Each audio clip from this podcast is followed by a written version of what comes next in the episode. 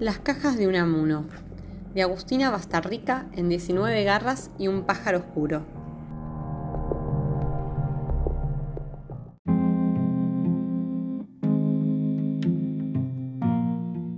Me subo al taxi en Alema al 900. Tiro en el asiento la cartera, la bolsa con ropa, la carpeta con los apuntes y el sobre con recibos. Digo, buscando mis guantes, a Flores, Bilbao y Membrillar. Nombre estúpido, membrillar, poco serio. Me imagino un prócer adicto a los dulces en latas de conserva. ¿Agarramos Rivadavia o Independencia? No encuentro los guantes y tardo en contestar. Me da igual, agarre por donde quiera. Por Independencia hacemos más rápido, señora. Señora, me dijo señora. Encuentro los guantes, me calmo, no contesto. Señora, agarro Independencia entonces. Sigo sin contestar. Miro el taxi, el cenicero vacío, limpio, el cartel de pague con cambio sin el por favor ni el gracias, chupete rosa colgado del espejo delantero, perro sin dignidad que mueve la cabeza diciendo que sí a todos lados. El halo de limpieza detenida, del orden calculado, me exaspera. Me saco los guantes, busco las llaves, las guardo en el bolsillo del tapado. La vejez disimulada me irrita.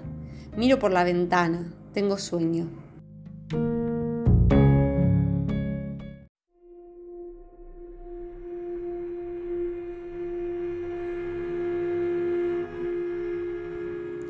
¿Le molesta si pongo música linda?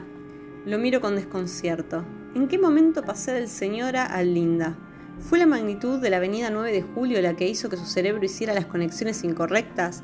¿Fue mi pseudointerés por su hábitat natural lo que hizo que dejara de lado las formalidades? Me da igual, contesto. Pone cumbia y no me da igual.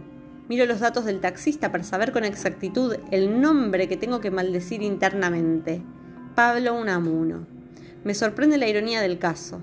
Nunca hubiese imaginado que el portador de un apellido tan ilustre fuese adepto a la cumbia. Me río de mi, elitismo imbécil. Descruzo las piernas tratando de disimular. Lo miro.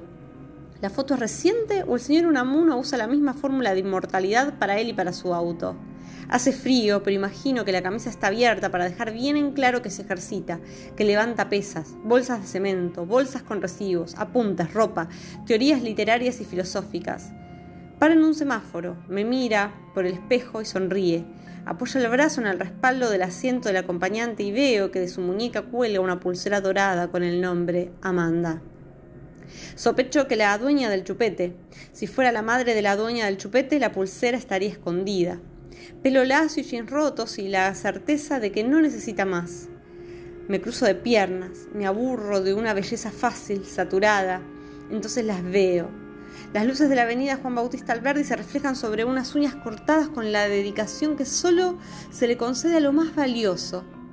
El brazo de un amuno sigue apoyado sobre el asiento del acompañante y puedo estudiar de manera directa las dos capas de esmalte transparente que aplicó con la paciencia de los obsesivos, con la precisión de los iluminados. Paramos de golpe en otro semáforo y me inclino apenas para confirmar que las cutículas son impecables. Me emociono y abro la ventana.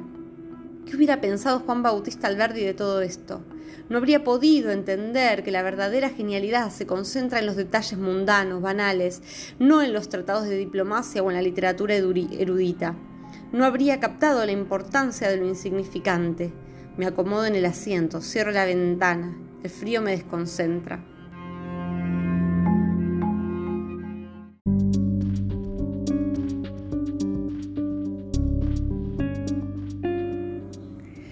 Pienso.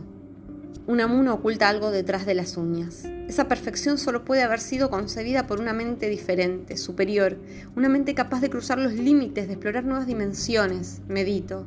El secreto de Unamuno se esconde en un espacio familiar, cotidiano. Necesita del contacto permanente con ese objeto de placer, vislumbro. El taxi es un mundo íntimo. Solo él tiene acceso ilimitado. El taxi le brinda la privacidad y la relación diaria que necesita. ¿Dónde podrían estar? Debajo del asiento, no, demasiado complicado. En la guantera, sí, es el lugar perfecto para guardar secretos. Detrás de los papeles del auto tiene un alicate, esmalte, algodón y dos cajas transparentes, impecables. En una colecciona sus uñas como un ejemplo de lo sublime. En la otra, las uñas perfectibles de sus víctimas.